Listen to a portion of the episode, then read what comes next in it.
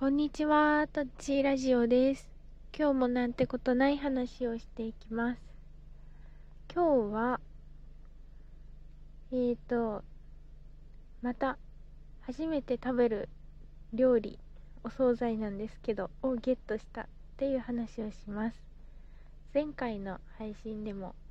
えーと、ここ2、3週間で、異国の料理、初めて食べる異国の料理を食べる体験をが続いていますよって話をしたんですが今日もですねえっ、ー、とスーパーに買い物に子供たちを寝かせた後閉店ギリギリのスーパーに行って買い物をババーっとしてきたんですけどお惣菜コーナーちょっと見てましたら、えー、カイトゥンカタカナでカイトゥンって書いていてかっこ台風茶碗蒸しっていうあのなんか茶碗蒸しを置いてありましたので今回もこんなもの食べたことないぞと思いながら買いました。まだね食べてないので味の感想とかはこの配信では言えないんですけどとっても楽しみです。あのポップには辛くないって書いてたのでうん楽しみですね。見た感じ色は黄色日本の茶碗蒸しと同じ色をしていて上に、えーと、パクチーを刻んだものとかあと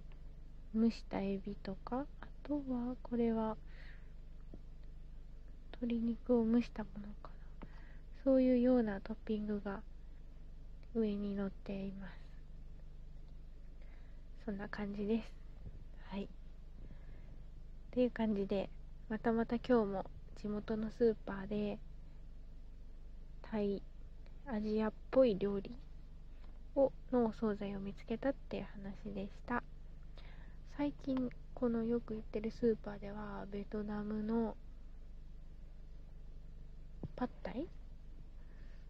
とか台湾の 名前忘れたんですけどチャオミーフェン。っていうのとかそういうものを置いていてなんかね、スーパーどうした？っていう感じです。あの嬉しい私は嬉しいです。こうやってなんか食べたことない異国の料理を食べられるのがすごい楽しいですね。はい。まあまだコロナが流行っているので海外旅行とかあと外食とかもちょっと控えようかなって思ったりしちゃう